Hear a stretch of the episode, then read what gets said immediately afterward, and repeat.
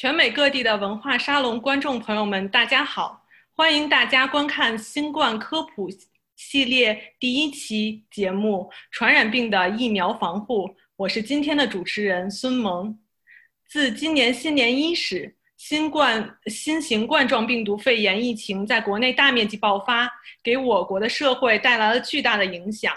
近些天，随着世界各地报告病例的不断增加，在美国乃至全球也存在着爆发的趋势。美国疫情防控中心 CDC 也发出建议，让人们尽量减少旅行。各地文化沙龙也都暂缓了线下活动。作为文化交流与知识传播的平台，纽约、湾区、安城、波士顿、西雅图。洛杉矶文化沙龙自发地联系起来，首次组织了跨地区的文化沙龙联合活动及新冠科普系列。这次系列活动同时感谢 Matters News 媒体的官方转载与宣传。本次活动也感谢北京大学北加州校友会的官方宣传。同时，也要特别感谢各地文化沙龙的组织者与志愿者们为本次活动付出的努力。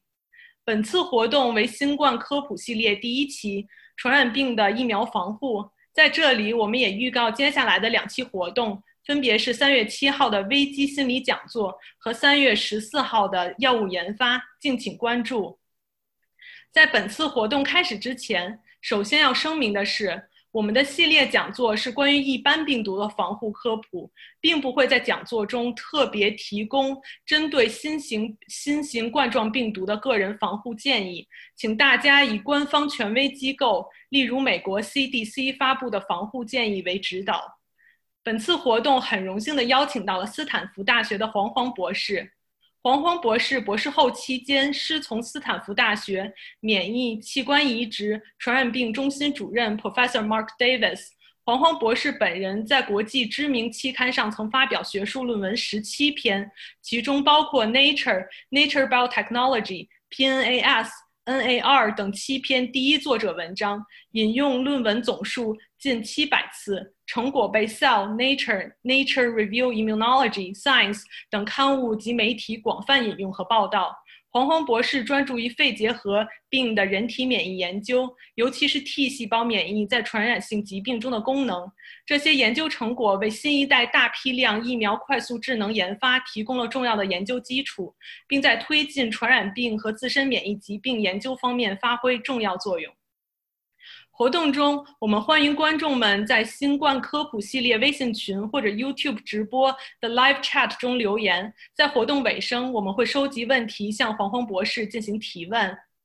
那么，现在欢迎我们的黄黄博士为我们来分享有关传染病的疫苗防护内容。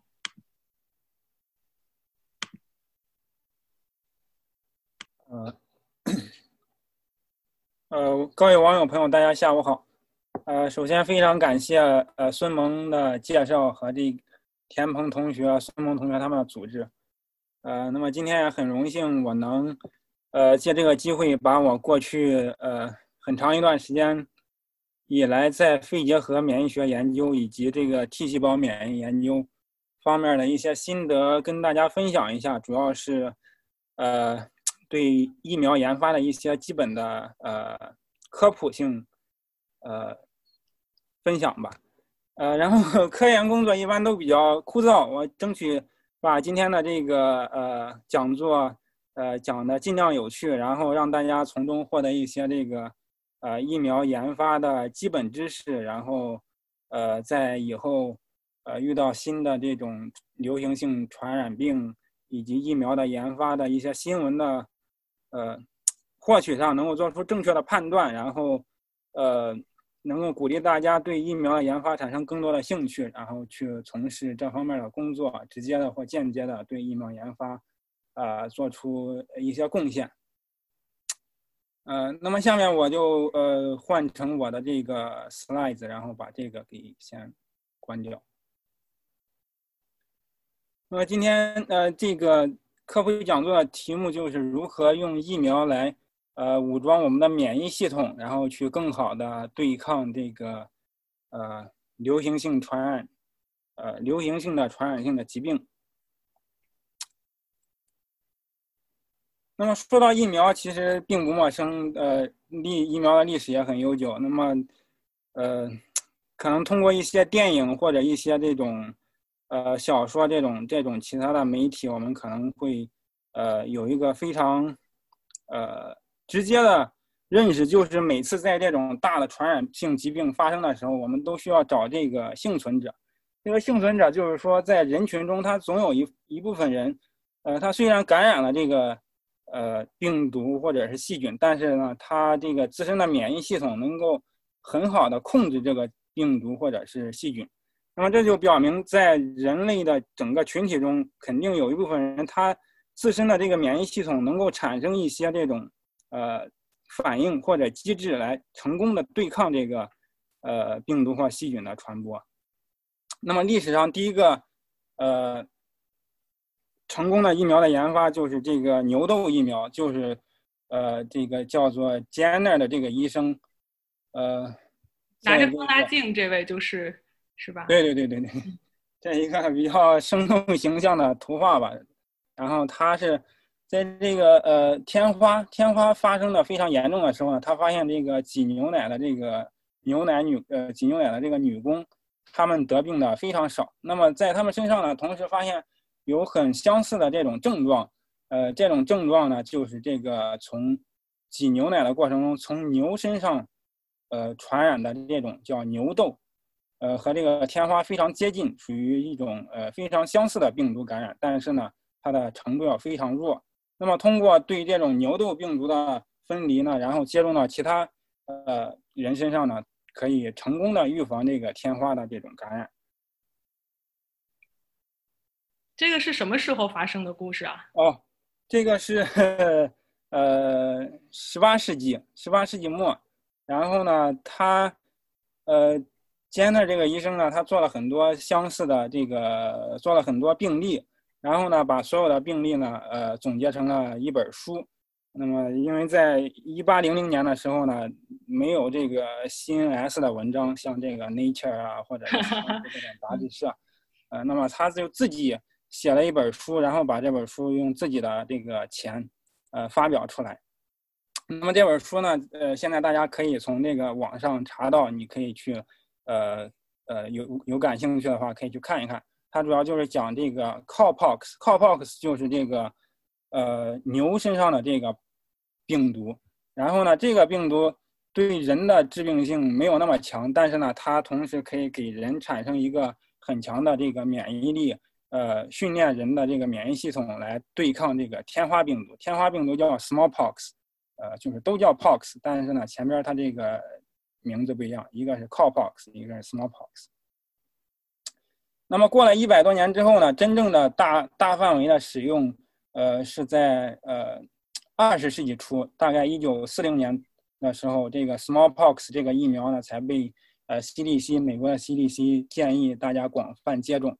呃，然后同时呢，同时期出来的出现的疫苗呢，包括这个 DTaP，DTaP 就是我们呃汉语中的这个白百破病呃疫苗，就是呃破伤风啊、白喉啊，还有这个百日咳这三种这个疾病的这个疫苗。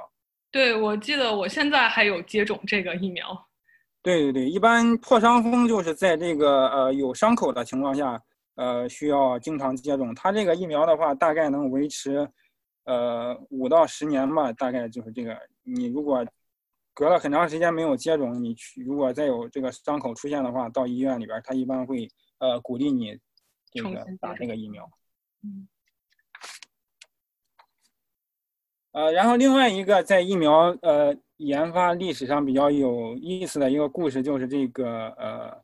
小儿麻痹疫苗的研发，那么这个主要是，呃，受益于这个叫 Jonas Salk 的这个医生，那么他是呃研制出来了这个小儿麻痹的疫苗，呃，小儿麻痹顾名思义，它在这个小孩子身上呃有很多得病的，那么他这个后果很严重，就是小孩呢他就残疾了，他行动就会出现呃很不方便，那么经常需要带一个这个，嗯，这个这个架子。然后拴在腿上，然后来帮助他这个纠正他这个呃呃行走的不便。嗯，那一般任何疾病如果在小孩子身上属于这种呃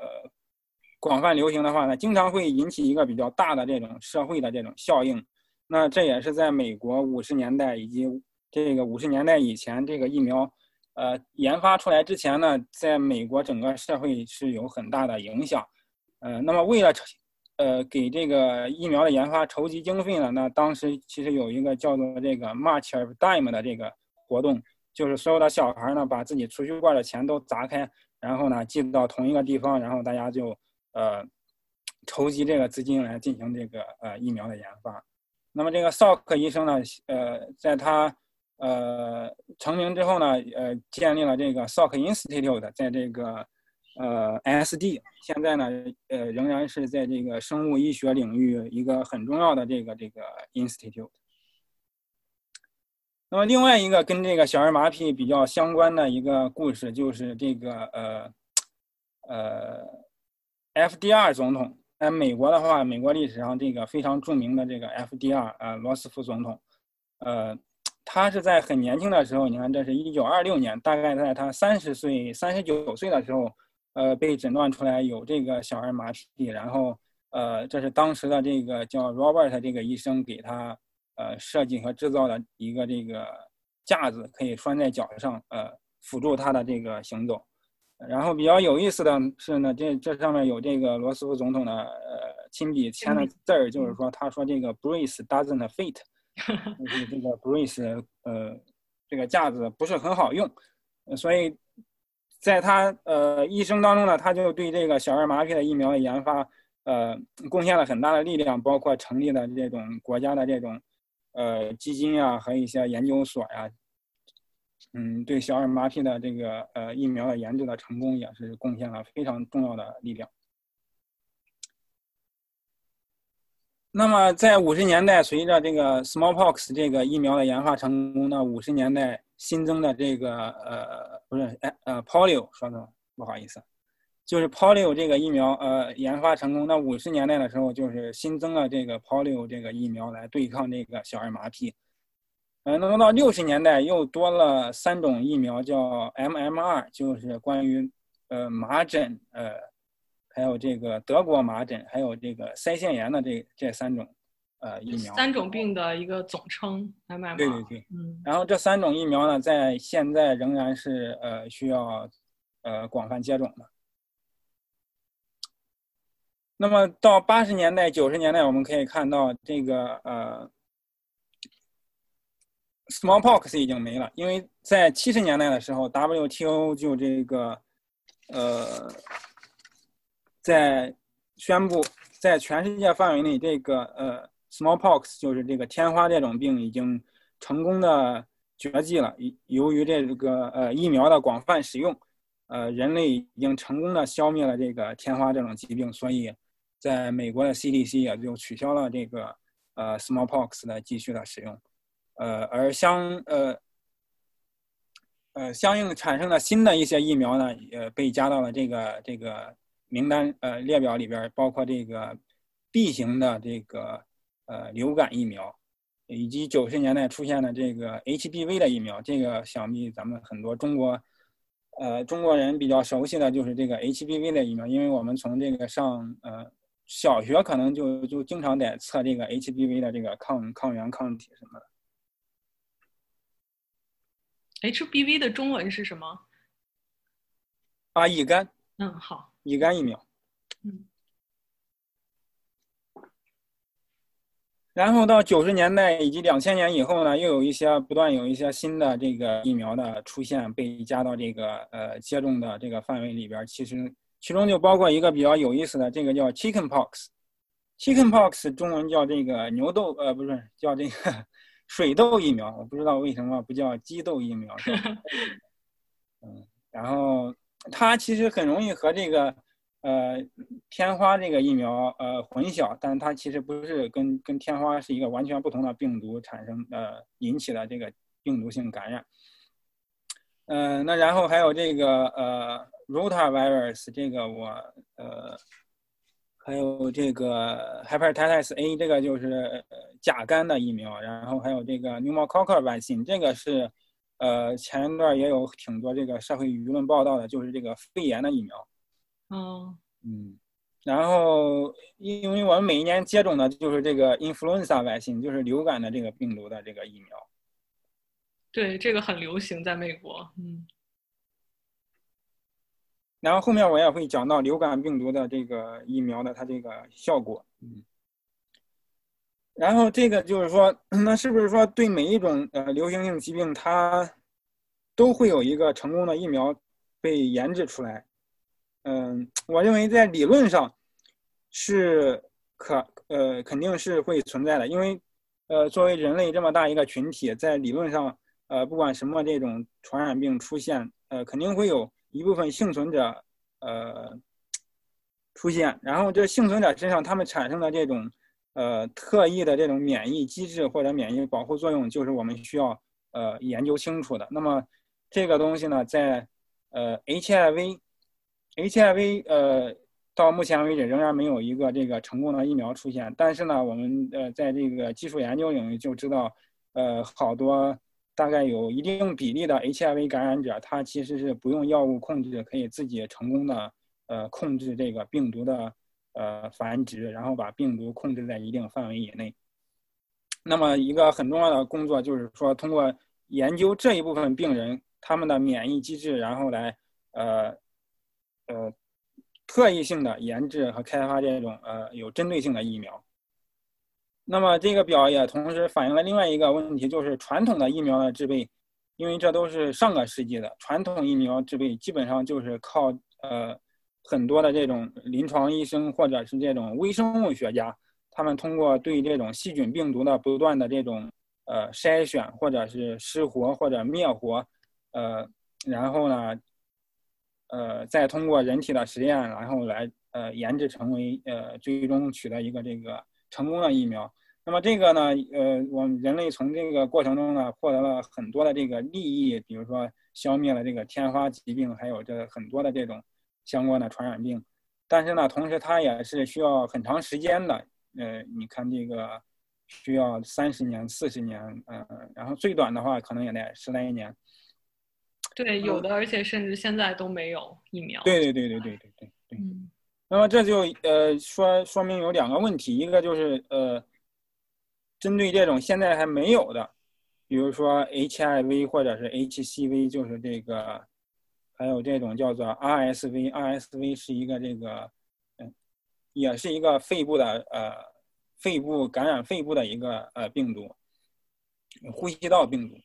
呃，那么就是说，针对这些没有的或者传统方法无法制成的这种呃有效疫苗的，那么我们就需要呃通过新的这种免疫学的研究和一些新的生物技术的这种手段的加入来研发新的疫苗。那么同时呢，呃，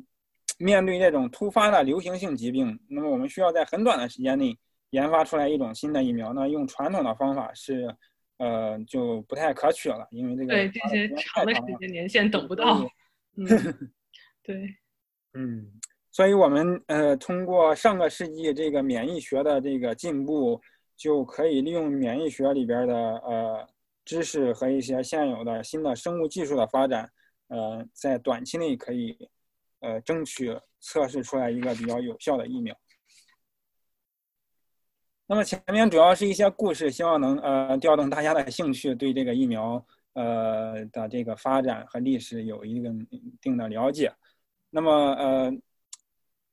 今天这个讲座呃主要是分这个四个四个方面吧。一一方呃第一部分就是讲这个一些呃。临床的数据，流行性疾病，呃，流行性疾病这个研究的这个数据支持，就是说疫苗可以有效的防护这种传染性疾病。然后第二部分就是简单的给大家介绍一下这个疫苗是怎么工作的，呃，主要就是通过这个免疫学的知识的这个，呃，进步，对对对，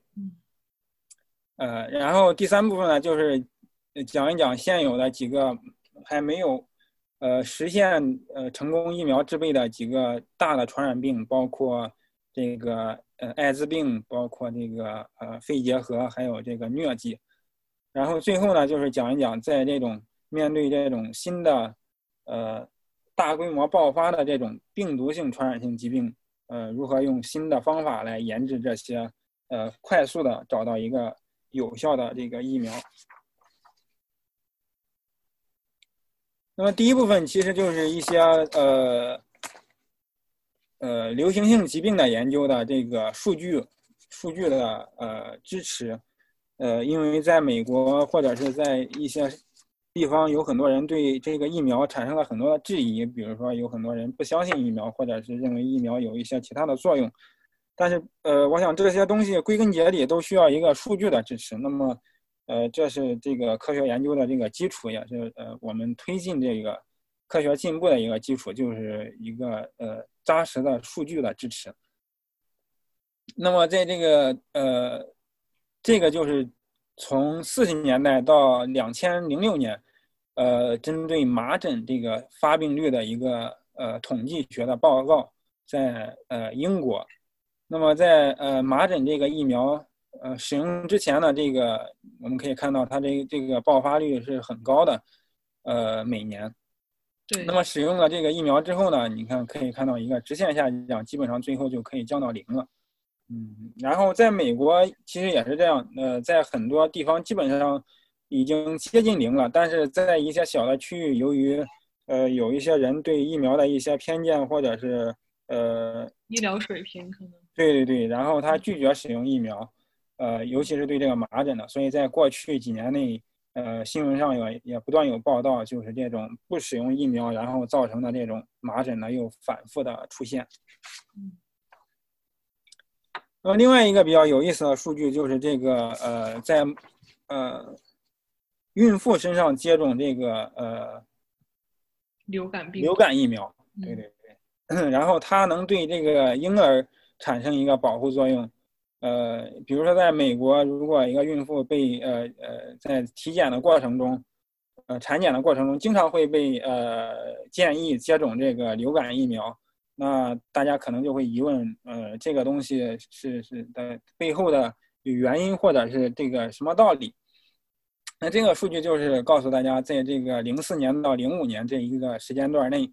呃，接种过流感疫苗的孕妇和没有接种过的，他们。呃，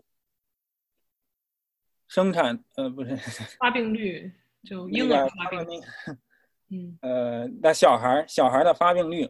就是接种过之后呢，我们可以看到是远远小于没有接种过的。这也就是为什么在这个呃产检的时候接种这个流感疫苗还是很重要的。嗯，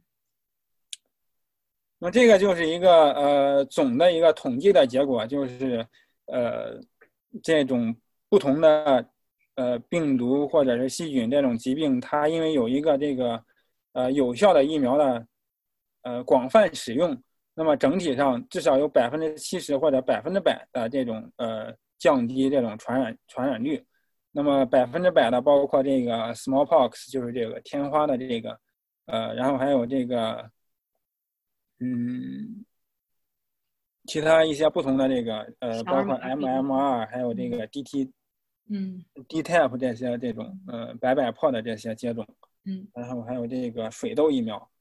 所以这些呃这些流行病学的数据其实就告诉我们，它这个科研呃这个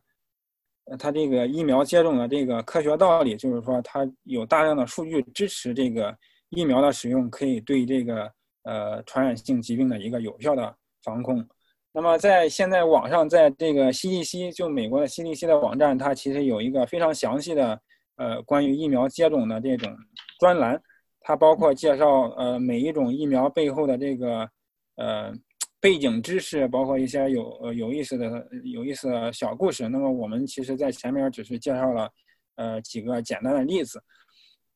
嗯，然后这一个列表就是在美国现在呃。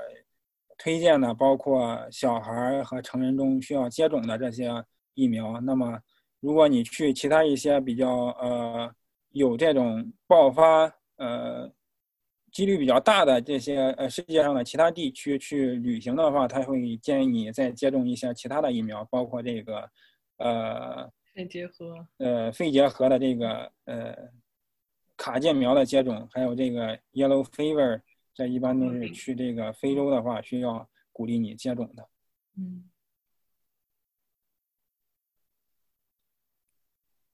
嗯，那么第二部分就是简单的介绍一下这个疫苗是怎么工作的，因为这个也是涉及很多呃免疫学的背景知识，我争取用比较简单呃明了的语言，呃让大家能有一个呃呃呃整体的认识。那么就是说，呃。传统的这个疫苗的制备过程中呢，主要是靠微生物学家，他们通过制备这些减毒株，包括灭活呀、各种失活，呃，物理的方法或者化学的方法，让这个呃病原菌变得呃没有那么的有致病性。然后呢，同时它又具备着这个比较强的免疫激活能力。嗯，然后呢，在使用到人体过程中，它就能起到有效的免疫激活，但是又同时不产生疾病。那么，随着二十世纪初这个免疫学的发展，呃，免疫学就是说学呃，通过更多的了解人体自身的这个呃免疫机制，它是呃怎么被这个呃疫苗激活的，然后来了解这个呃免疫的过程，呃，然后呢，就是随着免疫学的进一步，我们呃逐渐的认识到，在这个病毒，比如说举个例子，在这个病毒感染的过程中。呃，病毒那么进入到人体之后呢，它会有一个呃迅速的扩增，然后呢，因为自身免疫或者是呃由于接种了疫苗的这种免疫，然后呢，或者是使用药物的一些干扰，再加上自身的免疫力，然后最终使这个病毒然后又呃消灭掉。那么在这个过程中呢，呃，免疫呃反应就会有也是有一个非常快的扩增的过程。那么最开始呢，它主要是靠这个天然免疫。天然免疫简单的理解就是它呃没有特异性，呃，不管细菌病毒进到体内之后，它就会产生一个快速的，呃，在最开始的两到三天内吧，会产生一个非常快速的这个一个免疫反应，然后来阻断这个呃病毒的扩增。嗯。呃，但是呢，经常情况下靠天然免疫是呃。没法完全抑制这个细菌病毒的这个这个呃生长的，呃，然后呢，那就需要呃获得免疫，获得免疫就是一个呃特异性非常强的免疫。那么在这种情况下呢，它这个获得免疫就是在天然免疫的基础上，它提供了一个呃更进一步的保护。那么这种获得性免疫呢，主要是呃由这个特异性的抗体。呃，这也就是我们经常听到的这个从血清中提取出来的这个呃免疫球蛋白，或者叫抗体，或者叫抗体血清，这个中文有很多叫法。呃，然后这个血清呃抗体的产生呢，它需要有这个抗原特异性的 T 细胞的这个帮助。那么这其实就构成了这个呃获得免疫里边最重要的两个细胞组分，一个就是 B 细胞，B 细胞就是产生这种抗体。呃，然后另外一个呢，就是 T 细胞，T 细胞就是对这个 B 细胞提供一些帮助，然后呢，它也呃有一些这种杀伤的能力。嗯，那您刚刚提到了获得免疫主要就是靠 B 细胞和 T 细胞来起作用，那对于天然免疫是哪些细胞或者哪些人体的，就是呃器官来进行就是防护呢？呃，在天然免疫中，它主要就是。呃，细胞种类主要包括这个呃中性粒细胞或者是嗜酸性、嗜碱性粒细胞，就是这一类通称于粒细胞。然后还有这个巨噬细胞，巨噬细胞就非常重要，它就是说，不管你是细菌、病毒，它就能整个把你吞掉，就是包括通过那个包吞的作用，所以它也就没有这个特异性。就它不用认识这是哪类细菌或者病毒，它就都吃。对对对对对对。嗯，但是获得免疫就是这个 B 细胞跟 T 细胞就需要有一个识别的一个对对对，它然后来好，对对对，呃，所以这获得性免疫的一个重要的特征就是它通过一次感染，它能形成一个免疫记忆。呃，这个免疫记忆也是一个非常重要的概念，就是在这个疫苗。的作用机制方面，它是一个非常重要的基础。就是正是因为有这种免疫记忆的存在，呃，它才会使我们接种一次疫苗，在后面很长一段时间内有这个免疫记忆，那么如果在出现类似的这种病原菌的时候，我们可以做出一个快速的一个迅速的反应来消灭掉这个病原菌。就这个免疫记忆，就是它能认识这个病原菌，然后它来了，就是我们就可以随时准备战斗，是吧？嗯，对。那么这个免疫记忆的基础就是这种产生抗体的这种 B 细胞和产生，呃呃，对这种 B 细胞进行帮助的这种呃 T 细胞。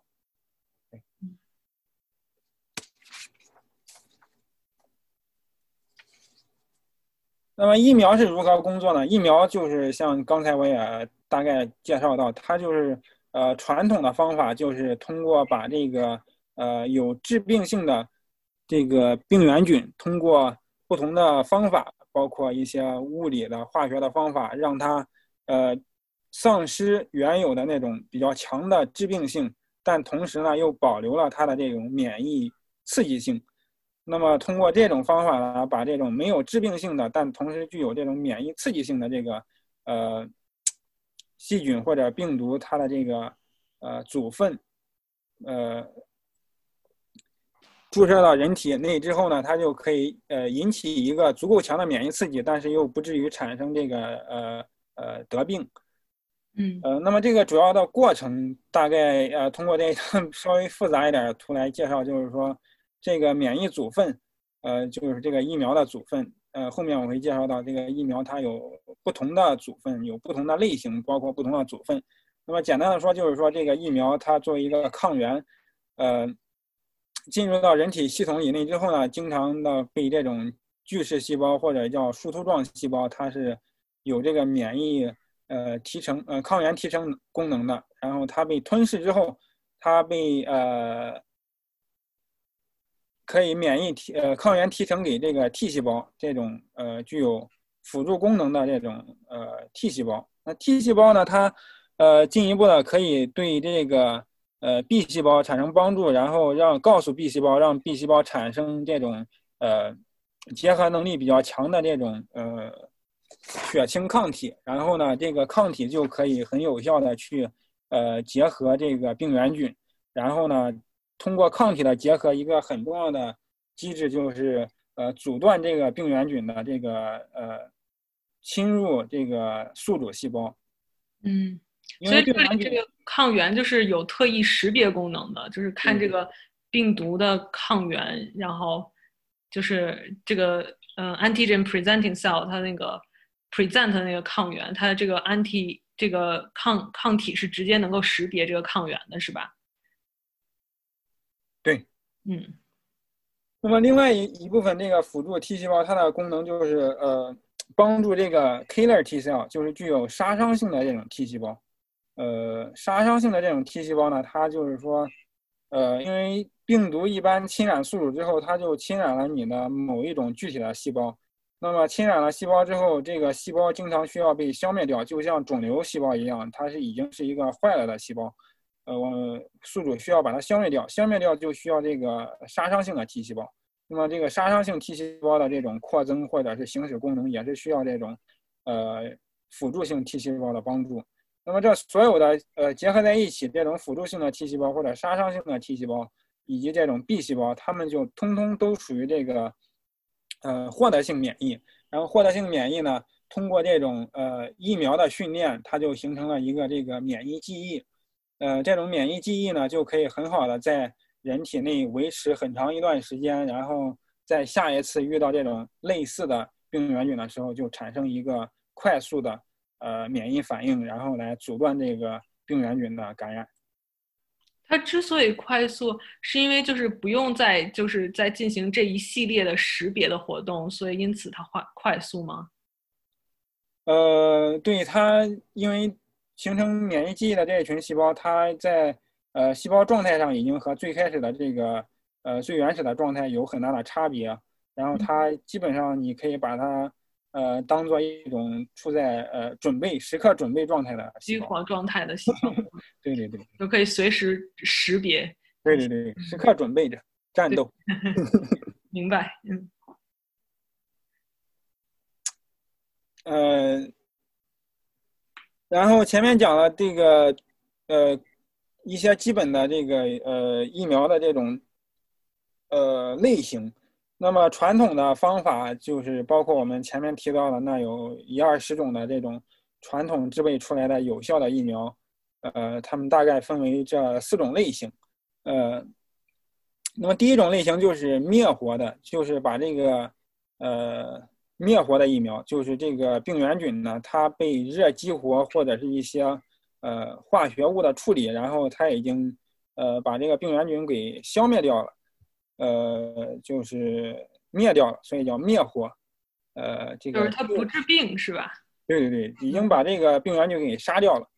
嗯。但是它的整个框架还存在，比如说它的结构啊，它的这个呃，这个这个蛋白质成分、蛋白质成分啊，这些东西都还存在。嗯。那么这里边比较呃典型的例子就包括这个小儿麻痹的这个疫苗，还有这个。甲肝的疫苗，还有这个这个，这个是呃狂犬病疫苗。嗯嗯。那么另外一类比较常用的就是这种叫做 subunit vaccine。subunit vaccine 就是说，在病原菌，比如说细菌、病毒，它有很多蛋白，那么我们可以把它其中一些比较呃跟致病性相关的蛋白提取出来，把这些蛋白组分，呃作为一种呃特异的。疫苗，然后呃来呃刺激免疫系统，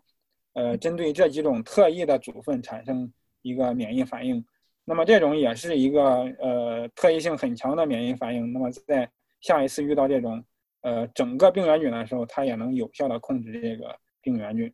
所以这个的原理就是说，我不用整个的病毒或者细菌了，我只要提取它的一部分结构，然后让我的免疫系统下次只要看到类似的结构，就不不用看到整个的结构，只要是这这一小个结构也能认识它，是这样吗？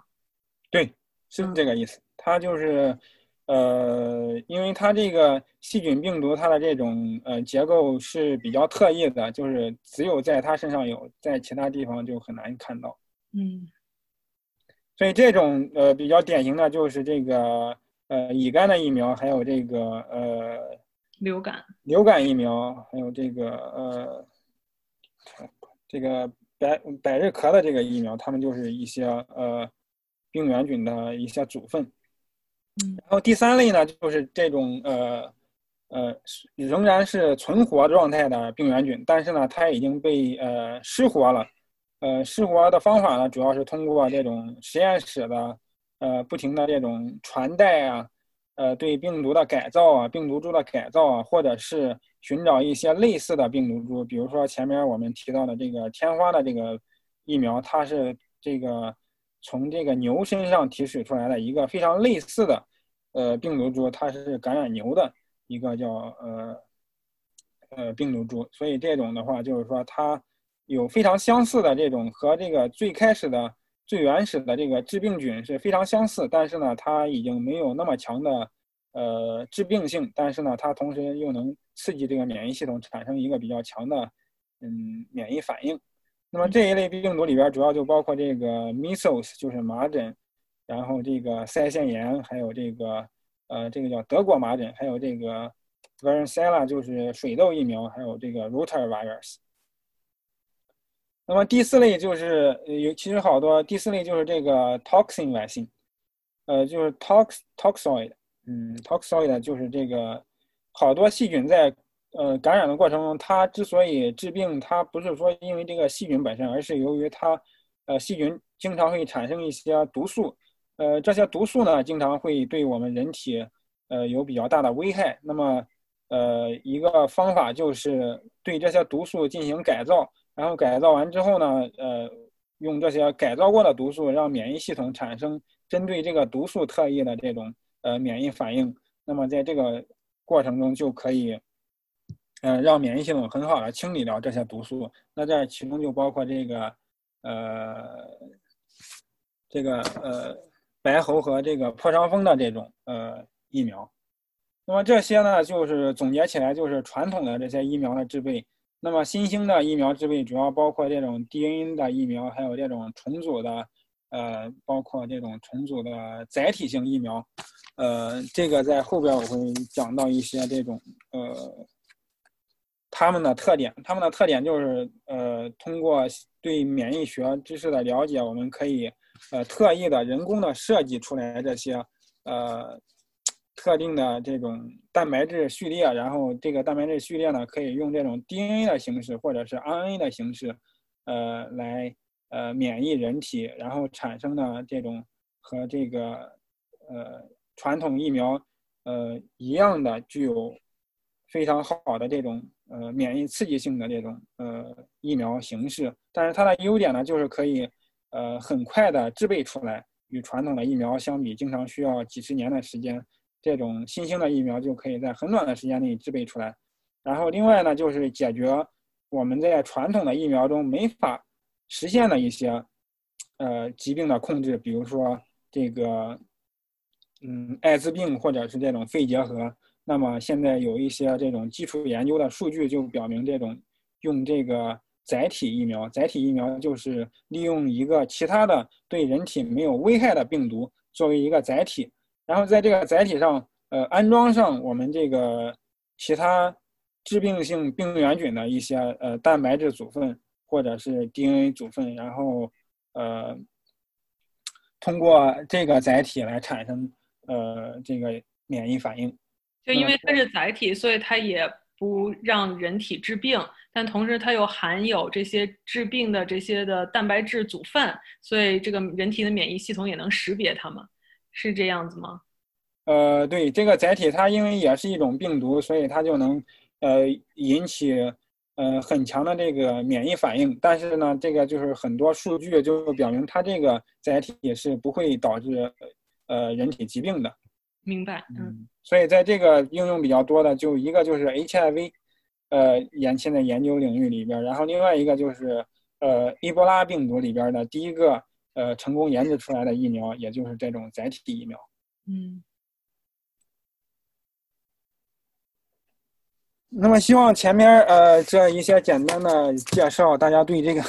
疫苗的免疫学基础有一些这个基本的了解。那么。下面呢，我们就通过一些具体的例子，主要是这个，呃，肺结核的例子来，呃，了解一下这些几大呃难题，就是在疫苗领域里边比较难以实现的这个传统方法很难实现的，然后需要大家用新的方法不断试来试去，然后还是感觉还是差一些这个 距离的，这个这个还在研发的疾病，对对对，还在研发中的这些疾病。嗯，那么这其实有一个很重要的原因，就是在呃疫苗的研发中，我们经常需要这个政府部门或者是这个呃私人的这种基金会的支持。呃，因为作为一个市场经济，这个 pharmaceutical company 就是这些药厂，呃，药厂的呃主要的目的还是盈利为目的的。因为作为一个公司，它它不是一个。这个这个公益机构它是要盈利的，所以盈利的话，它就要瞄准这种呃比较有呃大量销售额的这些药的这种制备。而这个疫苗呢，作为一个呃稍微偏僻一点的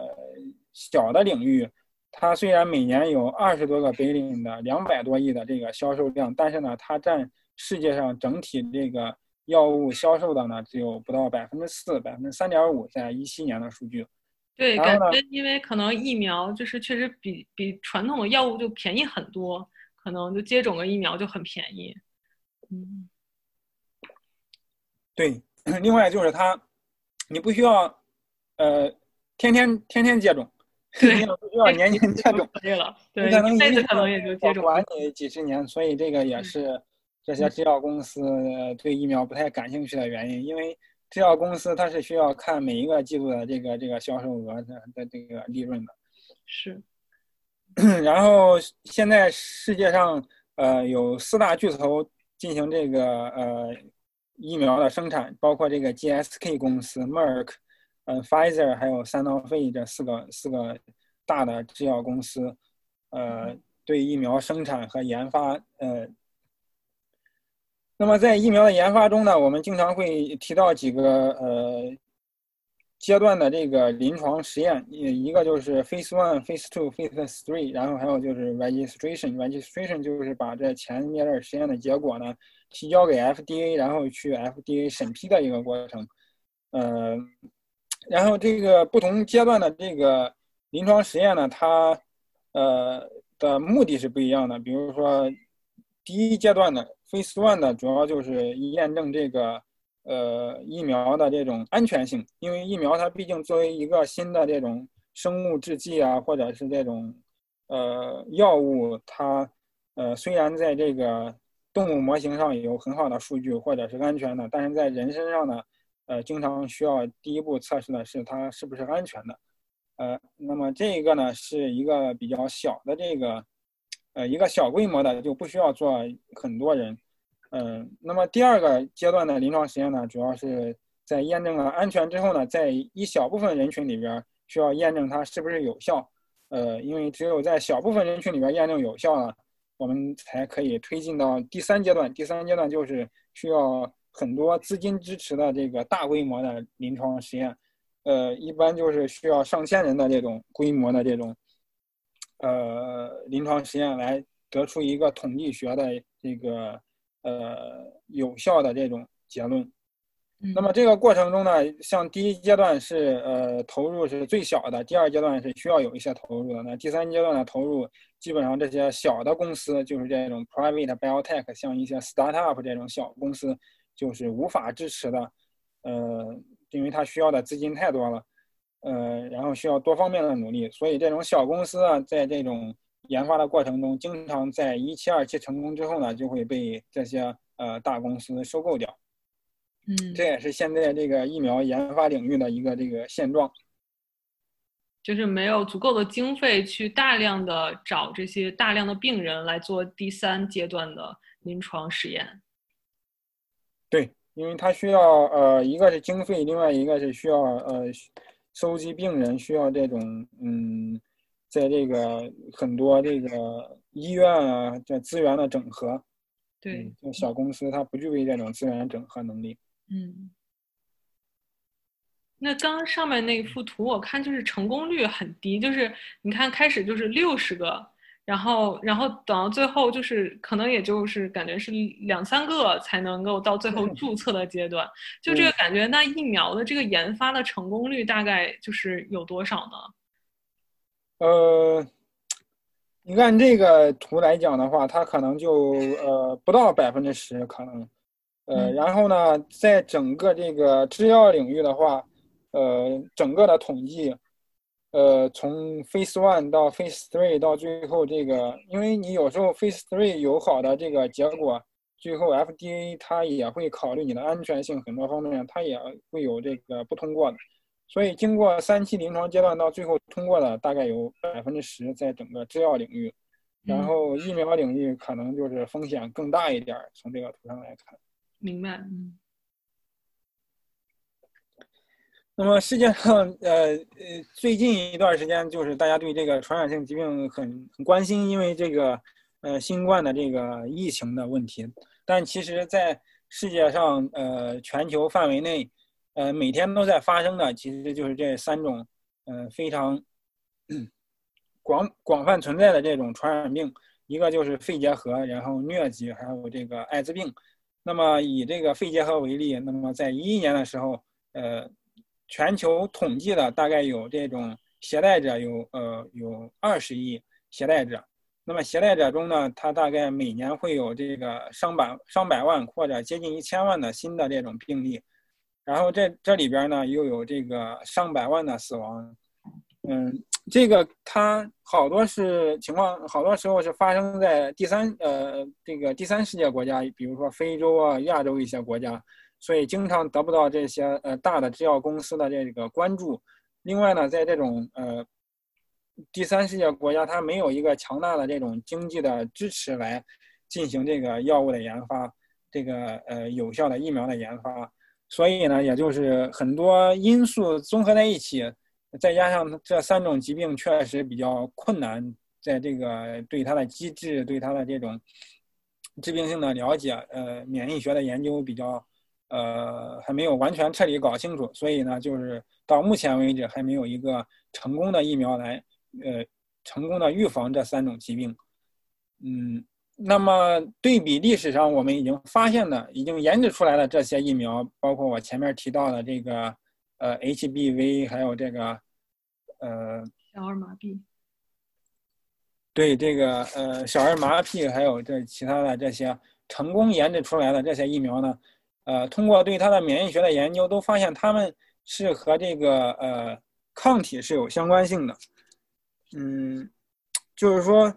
一个它这个疫苗之所以成功，就是需要找到一个它背后的免疫保护的相关性。这个免疫保护相关性，就是说是一个什么样的呃免疫呃。特点，比如说是它是这个血清抗体的存在，还是 T 细胞的存在，对它这个免疫保护起决定性的作用。那么到目前为止，我们这种呃能够成功研发出来的这种，不管是传统的方法，或者是一些现代的方法研究出来的，它就是说，如果成功的话，就经常情况下是一个有效的抗体保护，就是这个血清里边的这种呃免疫球蛋白的保护。嗯，这个确实也是我们听到比较多的对对对的对方法。嗯嗯，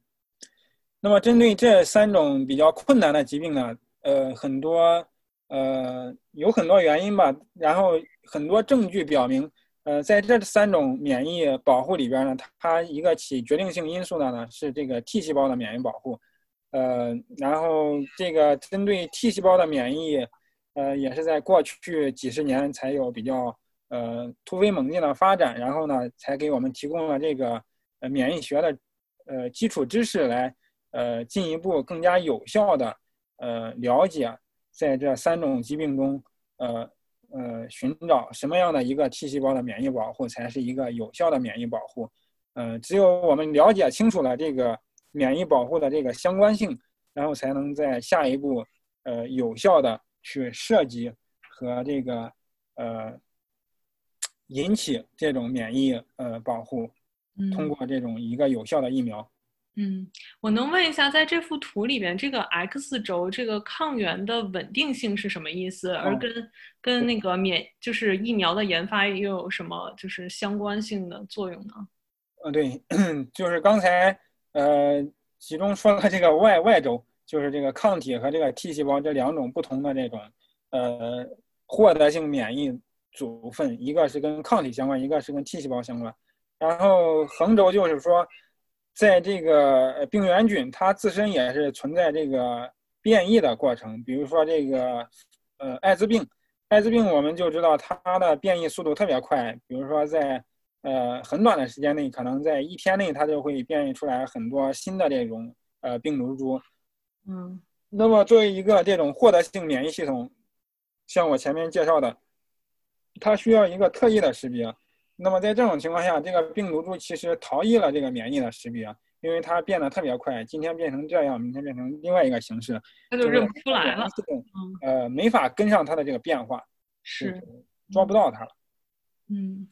但是在这个 TB 领域里边，TB 呃的这个呃细菌学的这个研究，呃表明它的这个免疫变化是比较小的。呃，不是它的这个自身的变化是比较小的，就是说明它，呃，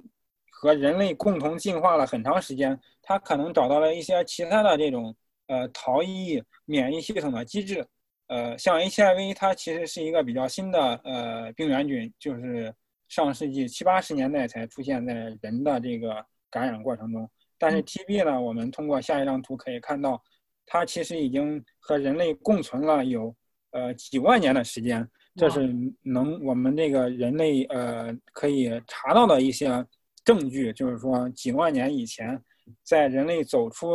呃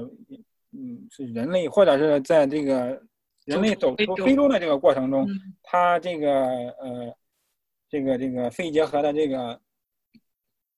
这个细菌就和已经和人类存在一个共同的这个进化过程，这也就是为什么它有很有可能是。呃，在这个共同的进化过程中，它和这个免疫系统共同进化，然后就呃可能有一定的共存的，呃呃进化出来了一些新的特性。它就是不通过这种呃迅速的突变，而是通过一些其他的机制。但是这些其他的机制我们现在还不是很清楚。嗯，对，肺结核我就记得在鲁迅先生笔下也是，就是人血馒头，就那个时代也已经有了。嗯。对对对对对对，然后这个呃肺结核呢，当然它是一个非常古老的疾病，在呃中世纪的欧洲呢，它基本上呃四分之一的死亡都是因为这个肺结核。那么也有很多这个呃可怕的这种称呼，比如说这 vampire panics，在英国被称为这个呃吸血病、吸血鬼。对对对对对。然后对它的真正的了解是一八八二年，这个 Robert Koch 然后发现了这个呃病原菌，病原菌就是这个 tuberculosis 这个呃肺结核杆菌。那么一九二一年的时候，呃 Albert 和这个 Camille 他们在这个牛身上就是很相似的，就和这个这个呃牛痘疫苗这个过程非常相似。他们在这个牛身上分离出来了一个非常。类似于这个呃 MTB 的另外的一个细菌株，然后这个细菌株呢就叫做 BCG 这个细菌株，然后呢这个细菌株它对人没有那么大的这个危害力，但是同时它能产生一定的这种免疫效果和免疫保护。那么这个 BCG 呢就是缩写这个 Bovin，Bovin 就是这个牛的这个头一个英文字母，那个 CG 呢就是这两个人的这个呃 last name 的这个第一个字母，所以也是纪念这两个人。就是 BCG 这个疫苗，那它这个疫苗呢，对儿童儿童的一些 TB 有比较好的保护作用，但是在这个成年人里边基本上没有效果。呃，这是经过近几十年来数据的总结。呃，同时另外一个就是可以看到，呃，虽然这个 BCG 的疫苗反复使用在呃人类的这个全球范围内，但是呢，到目前为止，这个肺结核仍然没有一个有效的控制。这也就说明这个疫苗呢，它有一定的保护作用在呃小孩里边，但是在成人里边呢，还是呃效率不是特别高。嗯，那么另外一个比较有里程碑意义的呃呃发现，就是在一九四四年这个抗生素的发现，针对这个嗯呃结核杆菌的这个抗生素的发现。那么这个主要是通过这个呃 Waxman 那个。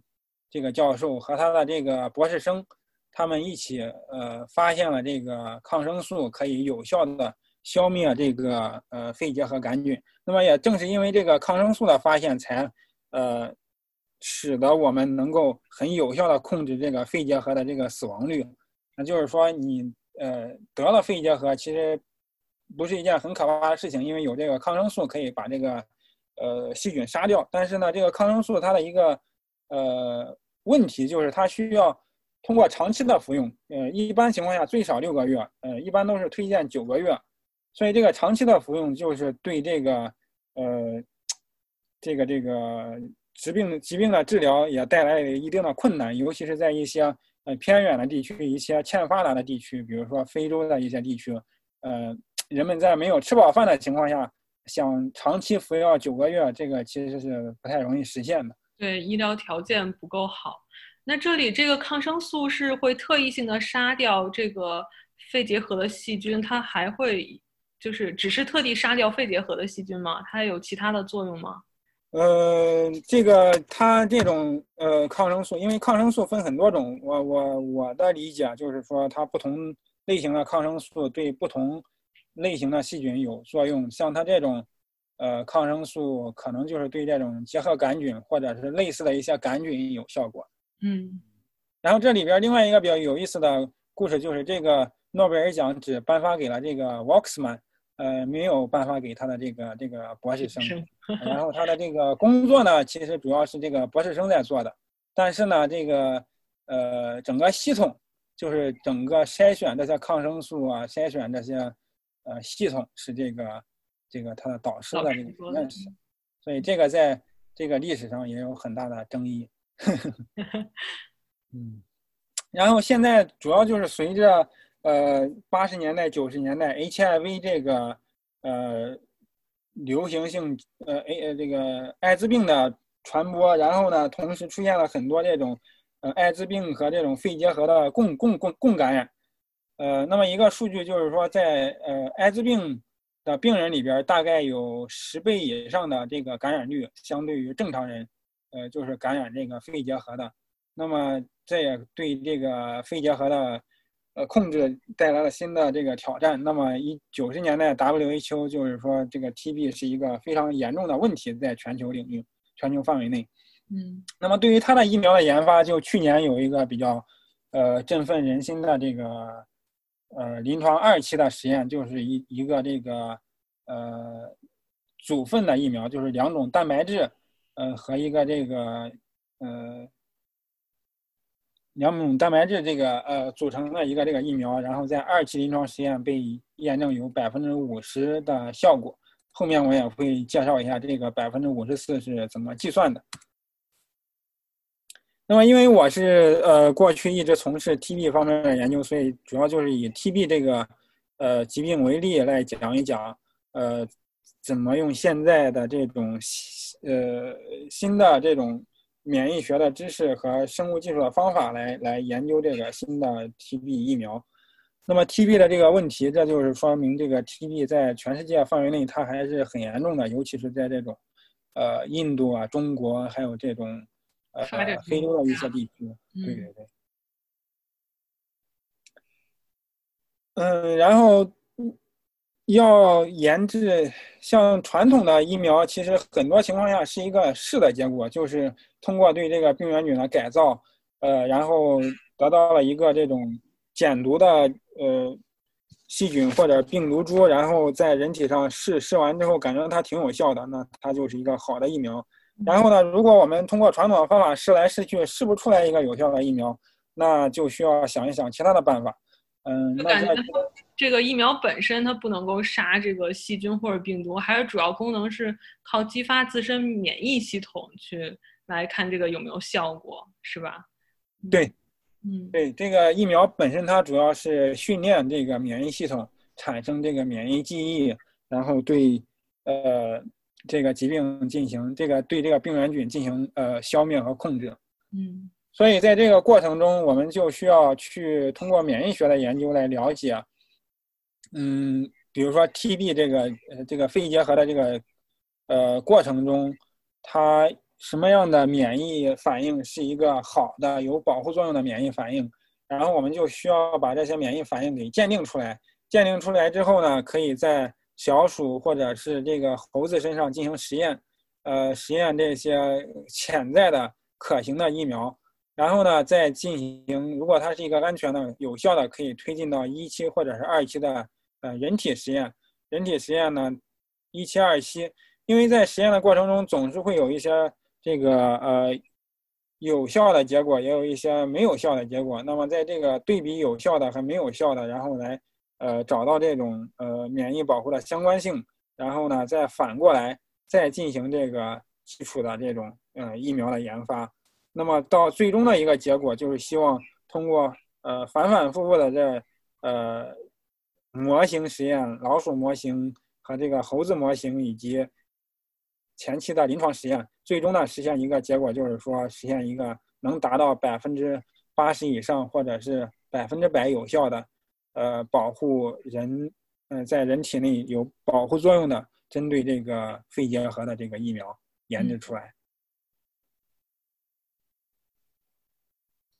那么目前在全球领域，呃，已经成功的进进入到临床实验的这，呃，也就是因为过去一二十年，呃，包括这个呃各个政府部门的呃支持，还有这些，比如这个盖茨基金会的支持，所以有很多的这种资金的支持和一些药厂的投入，所以才有这么多新的这个疫苗的可能性。然后这些疫苗的可能性呢，然后进行临床实验，然后来呃测试它们到底是不是一个有效的疫苗。那么在这里边一个典型的例子就是 M 七十二这一个疫苗。那么呃它在临床二期实验，然后它是有一个很好的这个呃报道，在去年发表在《新英格兰》杂志上。嗯，后面我会介绍到。然后进行进入到三期的呢也有很多，但是这些疫苗呢。呃，比如说我们中国有一个叫安徽智飞的这个，呃，这个疫苗，但是呢，就是，呃，我没有在网上查不到这种相关的这种，呃，呃，它的这种实验结果或者实验数据的报道，所以我也就没法进行一个呃客观的评价。呃，那么可以进行评价的就是这个 M 七十二这个疫苗，它去年的这个嗯论文的报道。那么其实我们作为一个普通人，在呃经常会被这种科研性的论文吓到，比如说呃，因为我们不是这个领域的，是不是就没法看懂这个论文？或者是呃，这个论文是不是就是没法让人普通人理解？对，其实这个困扰。嗯，其实它尤其是医学方面的论文，呃，可能基础研究领域的论文是比较绕口费劲的，因为它有很多这个基础的实验方法、实验的这种手段。但是对于一些普通的临床医学的这种论文，只要有一个呃正常人的这种呃逻辑思维能力，我感觉基本上都是很容易理解的。比如说，在这个临床二期实验中，这个 M 七十二的这个疫苗，它是不是能有效的呃保护这个肺结核，呃这个结核杆菌？那么它这个数据的结果就是说，呃，首先它介绍这是一个 subunit vaccine，subunit vaccine 就是前面介绍到的，它是一个呃细菌的一个组分，它只是其中的两个。有呃免疫活性的蛋白叫三十二 A 和三十九 A，然后和这个 adjuvant，adjuvant 就是这个免疫佐剂，就是帮助增加这个免疫活性的，呃，它叫做免疫佐剂，然后这是混在一起作为这一个呃免疫呃疫苗。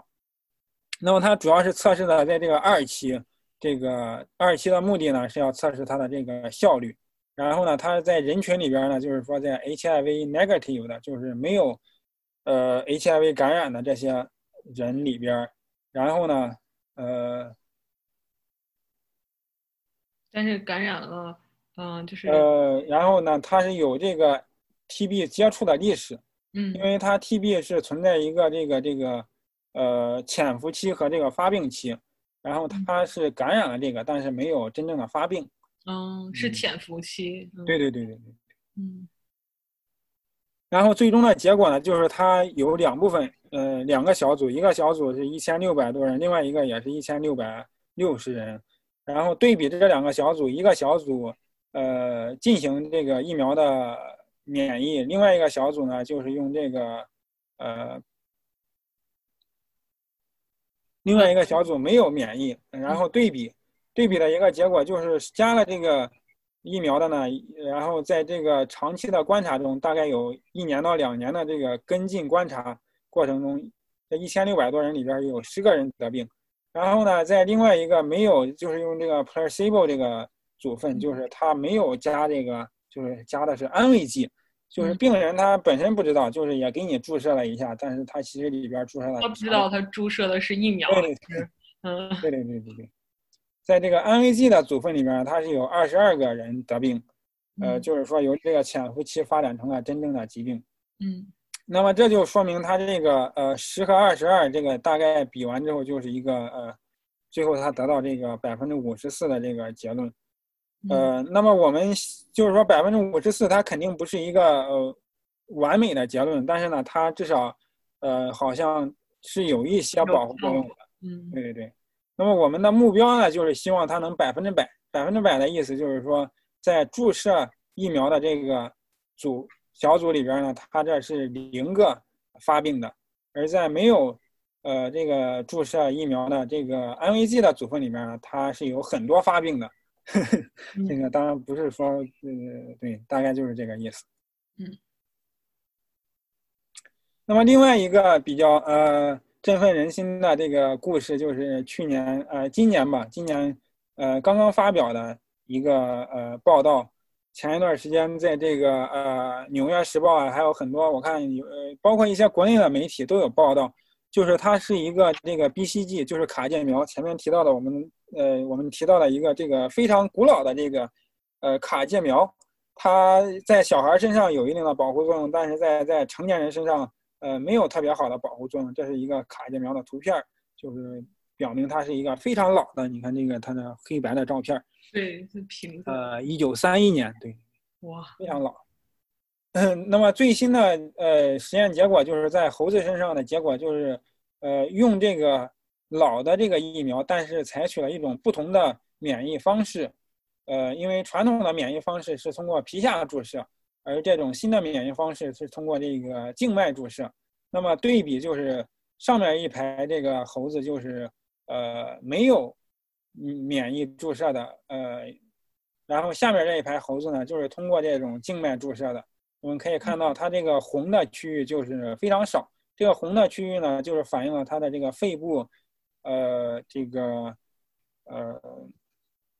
inflammation 肺部这个 inflammation 就是这个这个叫什么炎症反应的这个过程。嗯，呃，肺部炎症呃反应越强烈呢，它就这个颜色越深，那就说明它和这个呃细菌的这个呃扩增就非常非常厉害，就是细菌的呃量就非常大。然后这个没有炎症反应的呢，就说明基本上细菌得到了控制。所以呢，这就说明它通过。现在我们在呃猴子上通过，呃前面的是一个通过一种这个人身上的一个新的一种疫苗的方式，通过两种不同的组分，那么或者是通过传统的疫苗，通过一些不同的这种免疫注射的方式，呃不同的方法的使用，都可能呃提供一个新的方法，呃然后提供一种新的可能性，呃但是呢这个也不能完全代表它就是。呃，在人身上是完全有效的，或者是有很高的效果，这都需要呃下一步继续的临床实验的验证，才能得到最后的结论。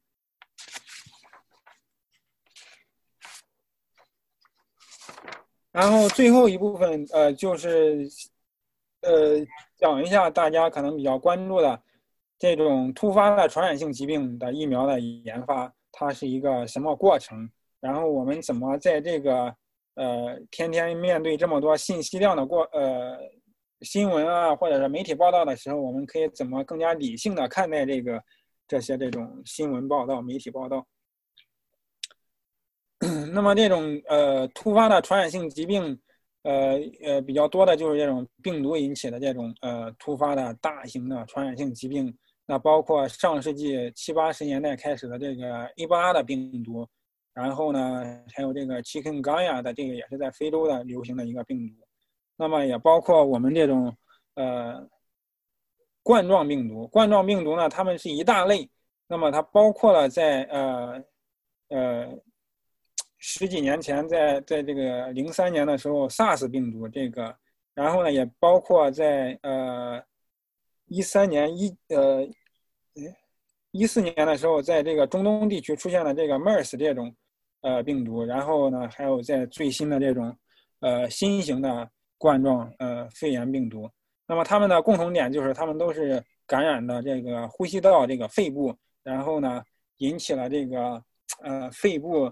呃非常强烈的免疫反应。那么这个免疫反应非常强烈，它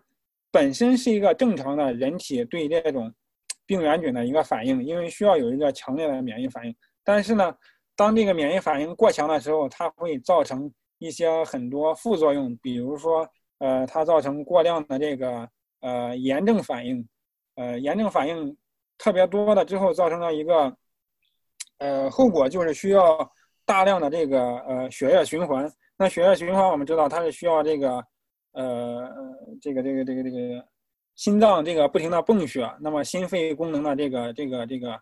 呃支持。这也就是为什么在这种呃肺部传染病或者是肺炎的过程中，呃，如果心肺功能存在一些其他疾病的这种患者，他是有比较大的风险，嗯，因为他需要一个非常呃强有力的心肺的这个呃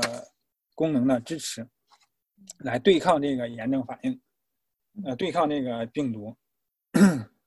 那么呃，去年在美国呃，其实有一个非常火的电视。呃，电视剧叫《Hot Zone》，它就是介绍了在过去呃几十年内，呃，这个伊波拉病毒爆发的这个历史，然后用这个呃呃电电视电影的这种形式呢，让大家能够更好的、更感兴趣的去了解这种呃大型传染病，它是一个怎么被发现的，然后是怎么被控制的，然后呢，我们人类可以采取一些什么样更好的、有效的措施。去预防这种传染性疾病的这种呃爆发，这个呃也是非常好的一个美剧，希望大家呃感兴趣的可以去呃看一看。那么之所以他敢呃制作这么一个美剧，我感觉他一个最重要的前提，他是现在有一个非常有效的这个疫苗已经研发了出来，所以他就呃有这个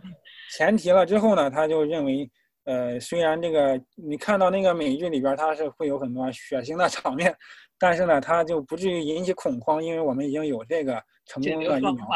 对对对对对。那么这个疫苗呢，它就是说去年呃。还是前年我忘了，呃，这忘了写时间了。就是它是发表在这个呃《Lancet》这个杂志上，他就说这个呃活性。有杂志啊。对对对对对。然后这个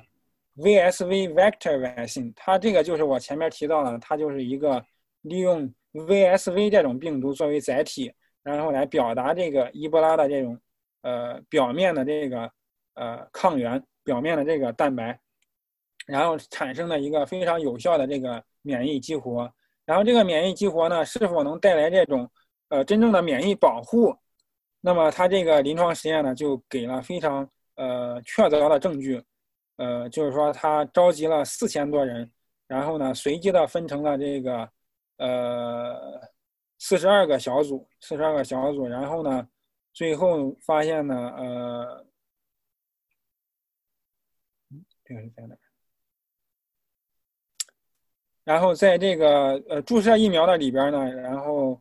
呃没有伊波拉病毒呃这个感染，然后在没有疫苗的里边呢有十六个这个伊波拉病毒的感染。那么这个就是我们希望得到的一个，就是注射了疫苗的这个组呃这个组分里边呢，我们希望不希望看到有这个呃或者看到非常少量的这种病毒感染，那就表明这个疫苗是一个非常有效的疫苗。那这个最终它统计的结果就是百分之百的这种呃防防治率，嗯，很成功的案例。对对对，这个也是这种呃载体呃 VSV 这种基于载体的这种呃新型的这种疫苗的一个非常成功的案例，也是它能够在非常短的时间内呃研制出来，然后进行大规模的临床实验，然后最后获得这个 FDA 的批准。这个就是呃，通过新的技术手段、新的这种免疫学方法，呃，成功的一个案例吧。嗯，呃，然后另外一个呃，有一个呃，前呃，在一二年呃大规模爆发的，在中东爆发的这个这个横坐标，就是说每一年有多少爆发的感染的，这个绿色的就是感染的，红色的就是死亡的人数。那么我们可以看到，在这个中东的这么多不同的国家，它在一四年左右是有一个巨大的爆发。那其实后来也有不同的小规模的爆发，呃，但是它的一个大问题就是，就是说在总体，你看两千大概两千五百人的，呃，感染的情况下，有八百多人就就就死掉了，大概这就是非常三分之一的人就死掉了。嗯，这个死亡率非常高的一个这个传染病。嗯嗯。那么针对这个一四年开始大爆发，那么就是马上呢就，呃有这个呃疫苗投入这个呃临床实验研发出来进行投入临床实验。那么它这个就是报道的去年报道的，因为他去年报道基本上就是说他在两三年前就开始需要做这个临床实验，那他可能就是说在呃一七年一八年的时候就已经呃做了这临床实验，并且结束了。因为这个文章的发表和他这个。呃，具体实验它是有很大的滞后性的，嗯，那么这个针对这个冠状病毒，中东这个冠状病毒，这是现在呃推进最快的一个这个临床呃实验的这个疫苗的这个结论，呃，当然它这个主要是一期临床，一期临床就是说它这是一个 DNA 的疫苗，呃，DNA 疫苗就是前面我提到的，它呃蛋白质需要呃 DNA 的编码，然后 DNA。呃，转录成 RNA，然后 RNA 又翻译成蛋白质，那么这它的不同的组分就都可以作为一种疫苗的可能性。那在这个新的呃疾病里面呢，为了快速的产生一个呃制备出来一个疫苗，就是这个 DNA 疫苗。那么它就是说表达了一个这个冠状病毒的这个呃抗原，然后呢把这个这个这个 DNA 疫苗注射到呃。呃，动物模型里边，比如说老鼠啊，或者是骆驼呀，或者是非人类灵长物，呃，非人灵长类动物，就是这个猴子，猴子里面，然后呢，在这种动物模型里边，一个很好的一个呃方法就是可以通过这个 challenge model，就是先注射疫苗，然后再用这个病毒来特意的去呃产生疾病，来感染这个动物，看它会不会产生疾病。那么这个就是很好的一个这个模型，可以来测试这个呃疫苗是否有效。那么在动物模型里边，它都是有效的。那么在人体实验里边呢，呃，第一步像那个 Phase One 就是第一轮的临床实验，主要就是说呃证明它是不是有效，呃不是证明它是不是安全，因为安全性是第一重要的。那么现在的结果就是说证明它是安全的，并且没有这个其他的一些副作用。然后呢，这个疫苗是可以产生免疫反应的，呃，然后这个免疫反应呢，在呃可以有一年的持续性。那么至于这个呃免疫的效果，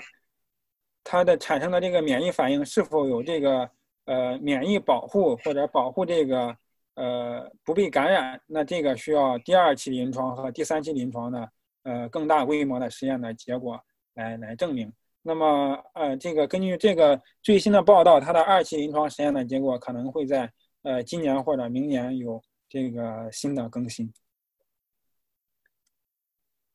呃，那么另外就涉及到我们最新的这个呃新冠病毒。呃，最近我发现一个特别呃搞笑的一个东西，就是呃因为这个新冠病毒叫 coronavirus，然后突然间这个啤酒的这个这个销量下降了很多。因为这个啤酒也叫 Corona Beer，嗯，所以就是说，大家大家现在真的是呃，很多消费者或者是很多普通人，他呃经常会有一个恐慌，在面对这种呃大的流行性传染性疾病的时候，他会有很大的盲目性。因为这个啤酒，它就是说跟这个病毒完全八竿子打不着，但是因为呃看到它这个名字好像有一点。一定的这种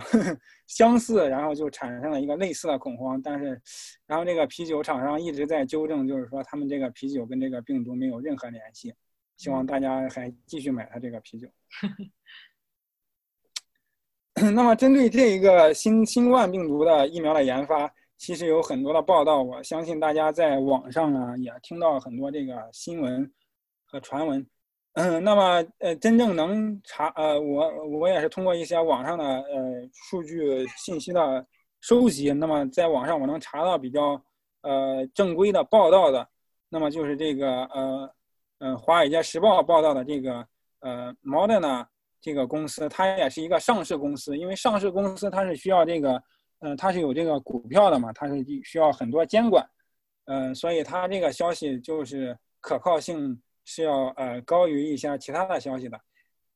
然后呢，他这个公司呢，他就是说，呃，现在已经呃制备出来了一种疫苗，但是这种疫苗呢，还需要很多的呃下一步的临床实验。那么我们知道，它这个呃疫苗，它这种制备的过程也是需要花时间的，因为看这边的话，呃，就是说，随着这个技术的进步。我们现在制备疫苗的这个时间，就是制备的过程是越来越短了。以前呢，最早的时候，这个 SARS 疫苗可能需要花到呃二十个月的时间，呃来制备出来这个疫苗。那么这种新的流感的这种疫苗的制备，可能需要花到半年到一年的时间。然后在二零零九年这个这个这个大的流感疫苗爆流感病毒爆发的时候，也需要花三四个月的时间。那么这这一次这个新冠疫苗的这个制备，就是说给大家提供一个可以测试的疫苗这个制剂，它这个过程需要大概一两个月的时间。那么这两个月的时间内呢，它都做了些什么呢？它就是说这个公司，呃，毛蛋的这个公司呢，它首先是从这个呃获得了这个新冠病毒的这个基因组。然后基因组呢，它通过呃网上的分呃不是一些计算的分析，然后它能找到这个可能有这个免疫活性的这种呃蛋白质，然后这种蛋白质呢，它需要呃它给它制备成了一个这个 mRNA 的疫苗。那么这个图呢，就是简单的介绍一下这三种不同的组分，呃，就是 DNA，DNA 我们知道都是呃负责编码这个蛋白质的这个这个呃 code。就是因为有这个 DNA 作为编码，所以才会有各种不同的蛋白质被呃表达出来。那么在这个过程中，它其实是有一个中间产物叫做 mRNA。那么一般 DNA 是需要先呃翻译呃转转录成 mRNA，那 mRNA 呢再进行翻译翻译成蛋白质。那么这就是为啥呃这就是呃给我们提供了很多种可能性，可以制备这个 DNA 疫苗、呃 mRNA 疫苗、呃以及蛋白疫苗。这就是前面我们讲到的有这个 DNA 疫苗和这个 subunit 这种呃蛋白质疫苗的存在。那么这个 Moderna 公司呢，它主要是呃它有一套一系列的技术，可以快速的呃制备这个 mRNA 的疫苗。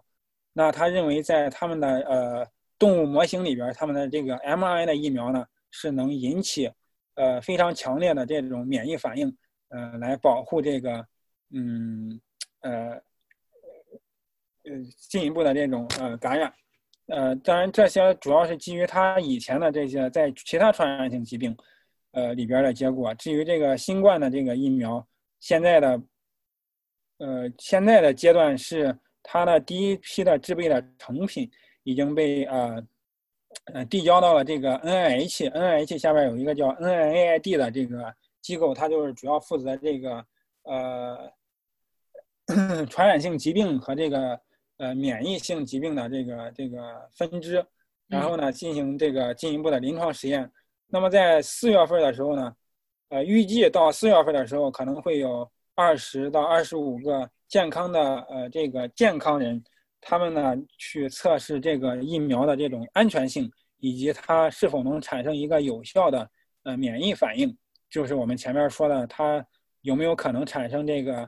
呃抗体反应或者是 T 细胞反应。那么最终的结果呢？大概需要等到七月份和八月份，呃，才会有最终的这个第一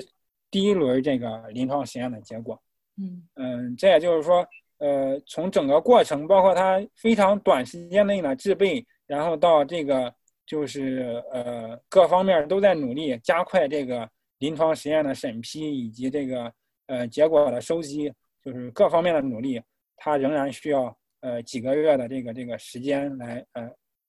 来测试，嗯，在这里想到了，就是咱们刚刚新冠病毒爆发的时候，就国内的科研工作者利用就是嗯几个礼拜的时间就已经知道了，就是新冠病毒整个的就是蛋白质结构，所以这个是不是就是这个一个巨大成功，就为这些新疫苗的就是呃就是制作，然后提供了就是很大成功的一个前提，对，是可以这样理解，对对对，这个是非常重要的基础。因为，呃，它对这个病毒的基因组、呃，蛋白质结构，就是说对这一系列知识的，呃，信息的获取，然后呢，才提供了这个我们呃分析的基础。提供了这个基础之后呢，可以分析这些呃结构、蛋白质的结构，然后来了解它，嗯，比如说哪一部分蛋白是负责和这个呃侵染。呃，宿主细胞的，那么我们可以产生针对性的针对这一部分蛋白产生这个抗体，然后来呃阻断它和这个宿主的结合。嗯，明白。嗯嗯。那么这个公司它这种 mRNA 的疫苗，它的一个最大的卖点，它作为一个上市公司，它的一个最大的卖点就是它能呃号称快速的呃非常快的产生出来这个呃疫苗。呃，制剂，然后来面对这种传染性的疾病，包括这个 Zika vaccine，那它的这个 pipeline 里边有这个 Zika vaccine，RSV 的 vaccine，就是前面我提到的，也是一种肺炎的这个呃呼吸道肺炎的这种病毒的一个疾病。然后呢，还有这个呃 EBV 的 vaccine，然后还有这个就是它的这个新冠疫苗的这个呃呃制备。然后它很多其实它都还存在这个呃。临床一期、二期的这个阶段，就是说还没有特别真正就是说有效的结论出来，呃呃，那么这个也就是说，这种新型的 mRNA 的疫苗是不是有效，我们还需要花一点时间等待它的这个临床二期结论的出出来之后，我们才会有一个这个确凿的结果。对，我发现他们就还没有到三期实验，然后结合之前您讲过的，就是疫苗的其实制备的成功率，感觉就大部分都是百分之十不到，所以可能在这个表格里也只有十个疫苗，所以这个成功率 也可以看得出来。对，对对对，嗯，然后它针对每种不同的疾病，它可能呃有一些容容易成功，有一些不太容易成功，因为实验实验好多其实也是我们提供一个方案，然后去试出来的。嗯，对。那么除了这个 Moderna 这个公司之外呢，还有一些其他的呃公司也在呃都是大家都在努力呃研发这个新的疫苗，然后进行临床的实验。那么包括这个 Novavax，它是一个 DNA 疫苗的公司，还有这个呃 Innovel 这个公司，然后比较大的公司就是有 NIH，呃 NIH 不是公司，它是那个国家呃。公共这个卫生健康研研卫生院，嗯，然后就是最重要的就是就是这个 NIH 是在这个生物研究里边最重要的一个美国政府机构。那么中国的这个生物技术公司其实也有很多，但是呃就是你就不太容易找到一些正规的报道。那么这里边有这个就是说 Clava 这个公司，它和 GSK 有一个合作，在推进这个新冠疫苗的研发。那么嗯还有就是 Johnson Johnson Johnson Johnson 是在呃 pharmaceutical company 里边现在市值最高的一个呃制药公司。那么它也呃承诺说要进行这方面的呃投入。嗯，那么就是说大家这么多呃大的公司和这个大的这种呃机构的投入，以及结合上嗯基础科研的这种呃努力，我相信这个。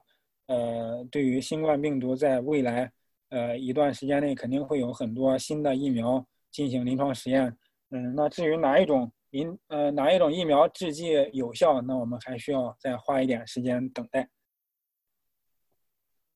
那么最后就总结一下，呃呃，现在呃呃传统的疫苗，传统的疫苗就是说，呃通过这个灭活，呃微生物学家的这种灭活。呃，细菌病毒株，然后产生出来一个呃减活的细菌病毒株，然后在人身上或者是动物身上进行实验，然后测试它们是否有保护作用。那么在现呃过去呃几十年的呃生物技术的发展以及对免疫学的进步，对人体这个免疫系统的了解，呃，那么我们就是提供了很多新的方法和新的角度，呃，通过不同的方向。来寻找一个有效的疫苗。那么这张图就是总结了这基本上现行的这些呃策略。那么这边这个圈圈呢，就是说通过分析人的样品，这个也是我们呃最近在呃媒体上、网络上报道比较多的，就是说通过这个呃新冠病人这个血清抗体的检测，就是说在这种成功的呃恢复了的病人身上呢，找到一个有效的抗体。那么对这个抗体进行分析呢，我们就可以人为的大量的制备出来这种抗体。那这种抗体呢，就可能成为一个有效的这种呃这种这种保护呃，然后这个还是类似于就是传统的疫苗手段。对对对对对，呃，对它这个呃它的机制是传统的疫苗，就是需要抗体保护，但是呢，它在这个抗体的分离。和它这个抗体的大规模的制备，就是完全是新的一些技术在里边那就很快速了，已经对对对方法，对对对。然后呃，中间的这个圈圈呢，就是说它是从这个细菌病毒本身，通过它的这种呃，就是刚才孙萌提到的，通过对它的这种呃基因组或者对它的蛋白质结构的分析，然后找到这种呃比较可能有抗原活性的这个。呃，抗原的这种提炼，然后呢，再进行设计，最后进行实验，看看它是否有这个抗原活性，就是能否产生出来。呃，通过对动物实验或者人体实验，看看它能否刺激产生出来这个呃有效的血清抗体或者是 T 细胞反应。然后呢，再到拐回来，再重新的呃进一步的设计，然后就是不断的增强它的这个抗体的活性。呃，然后最后这一部分呢，也是通过全新的 de novo，就是呃完全不知道的情况下，呃，就是通过对这种蛋白质，呃的表达。然后在这种呃组分的这种疫苗，就是呃包括从那个病原呃病毒或者细菌的这个呃分离出来的里边的一些蛋白的这种呃制备，然后通过整个蛋白组分的这种呃在动物身上的这种实验，然后制备出来的这种呃蛋白质的这种疫苗，呃其实蛋白质疫苗这个也就包括了我们这种包括以 DNA 形式或者 mRNA 形式存在的。因为它的这种最终的目的就是产生这个，呃，不管是 DNA 还是 mRNA，呃，注射到人体内之后呢，我们最终的希望就是它能产生大量的蛋白质，对我们这个人体免疫力啊，最后产生这个免疫反应。好，今天十分感谢黄黄博士为我们的分享。呃，我在这里呢还收集了嗯 YouTube channel 观众的几个问题。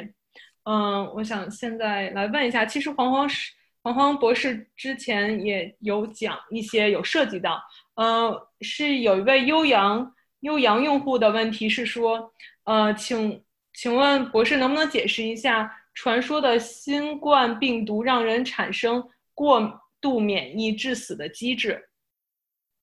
哦，这个这个其实。呃，不仅是这种新冠病毒，其实好多这种，呃，肺部的病毒吧，因为肺是一个呃，我看看前面有没有，对，因为肺部它主要是负责这个气体交换，就是需要提供给全身提供氧气嘛，它提供这个气体交换的一个过程，嗯，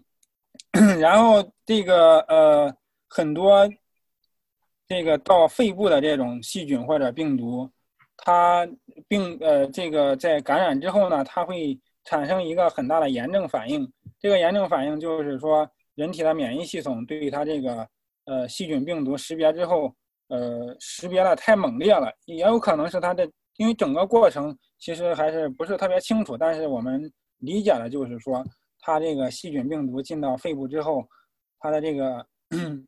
扩增的比较厉害，然后呢，人体免疫反应，尤其是肺部，它这个它这个呃，因为经常进行这个血液，呃，这个气体交换，就是它有这个呃红细胞和这个呃气体的这个不停的循环，所以它的免疫细胞也是比较多的，所以它就会产生了一个非常强的免疫反应。然后免疫反应的一个结果就是会有这个炎症，很大的炎症发生。炎症发生之后，就是它。呃，很多机制吧，然后它就，呃，抑制了这个气体交换，就是你的气体交换跟不上了，所以你身体的氧气就不够了。那它不够之后，这个身体它就会有一个这个自我的反馈，它就是需要，呃，心脏的这个这个蹦的更加快一点，然后你的这个血液流通就快一点，所以就会有这个血压升高啊，心心心肺功能这个出问题这些，呃，状况的发生。那么这些状况发生之后，就经常会会呃产生这个致命性的这种后果，所以它就叫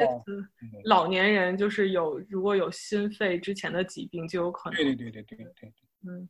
然后还嗯，这个其实还是呃比较清晰的一个这个生理的反应。对，嗯，好，谢谢。还是悠扬呃用户的另外一个问题，就是我们刚刚提到的适应免疫里边有 T 细胞和。嗯，抗原起作用。那现在的研究知道这个新冠病毒主要起作用的是 T 细胞还是抗原？呃，还是抗体吗？呃，这个 目前不太清楚。呃，但是一般传统的意义上，就大家先从这个抗原入手，因为这个呃机制比较，就是这种途径比较成熟。并且手段也比较多，就像我后边呃介绍到的这种，呃，包括抗体的分离，就是血清抗体的分离和制备，以及涉及这种不同的抗原来引起这种抗体的产生，呃，这些途径都是比较，呃，这些手段都是比较成熟的。所以，并且，呃，在以前的例子中，我们也看到很多这种病毒的传染性疾病，它呃通过一个有效的抗体是可以成功的阻断的。所以这也就是大家为什么呃有很多这种呃从抗体这个角度入手来研制这个呃新冠疫苗。嗯，好，谢谢。然后呃，另外一位叫嗯文明的文明的用户，呃，问到新冠流行中出现过几起从治愈再次变成确诊的病例，呃，是治愈这个环节出了问题，还是适应性免疫出了问题呢？这个这个我回答不了了，因为这个我也没有看过他们的数据，我也没有这个这方面的经验。嗯，哦，没关系。嗯，还有一位叫呃呃搭框的用户问到，呃，看到您之前在讲呃肺结核提到了《黄帝内经》，呃，请问如何看待中药的抗病毒功能？啊，嗯。中药中药的抗病毒功能，这个呃，它就是说需要更多的这种呃这种统，因为其实这个就是涉及到我对中药的一个中药和西药，其实它呃以前我们认为中药是一个经验学的认识，其实西药它也是一个经验学的，只是它这个经验学是基于呃大量的数据、大量的这种呃实验的数据的结论的这个经验。呃，中药的经验呢，我们经常是停留在口口相传，或者是这种、这种、这种不太、不太呃没法呃系统的这种研究上。所以呢，如果能把这个中药也纳入到这种系统的这种研究上，我相信它还是有一些这种呃优秀的这种呃成分在里边。就比如说我们在这个青蒿素的这个对疟疾的这个治疗的过程中。这就是一个很好的例子，所以我相信它这个，嗯，中药的里边也肯定肯定有类似的成分，可能会对某一类的病毒或者是嗯某一些的病毒有这个比较好的这种这种杀伤性，或者是中药对这个人体的免疫系统，包括 T 细胞或者 B 细胞有一些比较好的这个这个这个这个呃辅助作用，但是呢，这些都是说。我们的一些呃想法，需要真正的把它呃落落实到具体的这个呃实验的这个呃结论和实验的数据上呢，还是需要很多这个工作和努力。好的，谢谢。今天大家的用户提问都很踊跃，还有一位叫侯悠扬的用户提问到，看到有很多人呃求治愈病人血清的，请问这种方法可以大规大规模的治疗病人吗？呃。这个利用现在的技术的话，是可以大规模的生产。嗯，它就是需要，就是我这里提及提到的这个，呃，通过对病人的样品的分析，呃，其实就是主要的就是对这个病人血清里边的这个免疫球蛋白，就是叫单克隆抗体，呃的分离。当然，这个技术它涉及很多很多呃环节，很多不同的这个手段。呃，那么但是从这个理论上讲，它这个是呃非常可行的一个过程，呃，就是你如果能成功的分离出来这个单克隆抗体，并且证明这个抗体是可以有效的结合到这个呃病毒的这种呃一些致病的部位，比如说病毒负责负责病毒这个感染人体细胞的，或者病毒和这个人体细胞的这个蛋白结合的一些区域。呃，如果你能有效的得到这些抗体的话，呃，那这个抗体是可以被这个呃大规模的生产出来，并且啊用到人身上的。但是前提就是说得找到这个抗体。嗯，明白。如果找不到的话，是不太容易大规模生产的。嗯，是。嗯，下面还有一个叫 Ark 张的用户问，能否介绍一下临床实验结果到正式投入生产之间？还有哪些阶段？还有哪些阶段？除了临床效果以外，还会有什么考量？就我想应该问的就是在呃第三临床阶段之后到正式注册，因为感觉还有一些还有一些 fail 的呃可能性。就除了临床效果以外，还有没有其他的任何考量呢？对 这个的话，呃呃，其实不只局限于这个疫苗的制备，它也呃是。在这个所有的临床药物研发过程中，它就是经过一期、二期、三期的这整个的这个临床实验。然后呢，它呃，你像在美国的话，你要提交到这个 FDA，FDA 这个审批的过程，就是说你不但要有这三个临床实验呃，然后你把这些实验都打包之后，它基本上的一个过程，我感觉就相当于，呃，我们做了很多实验，然后得到了很多数据，然后我把这些数据都整理起来，写了一个文章，然后打包之后呢，交给这个 FDA 或者就是交给一个杂志社。那那个杂志社感觉你这个文章呢，有一些靠谱的地方，有一些可能就是做的不太好的地方呢，呃。数据做的不太不太靠谱，或者是你的这个统计学有问题，就是给你挑一挑你这个临床实验里边有没有问题。这是呃一大批失败的原因，就是它的临床实验的设计和它的这个数据的这个这个呃 interpretation 数据的这个阐述，它是嗯不太合理的，呃，这是导致它。呃，临床呃，这个 FDA 的呃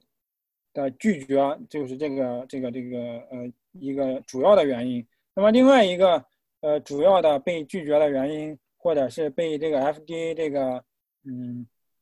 退回去的一个主要原因，就是它的这种安全性，因为呃它要衡量呃作为一个这个呃管理机构，它要衡量这个安全性是否大于你这个。药物制剂带来的效益，所以不是不是，呃，不是这个效益是否大于你的这个副作用？嗯，如果你的效益效益要小于副作用的话，那它也不会通过。主要就是，呃，我我理解主要就是这两方面的因素。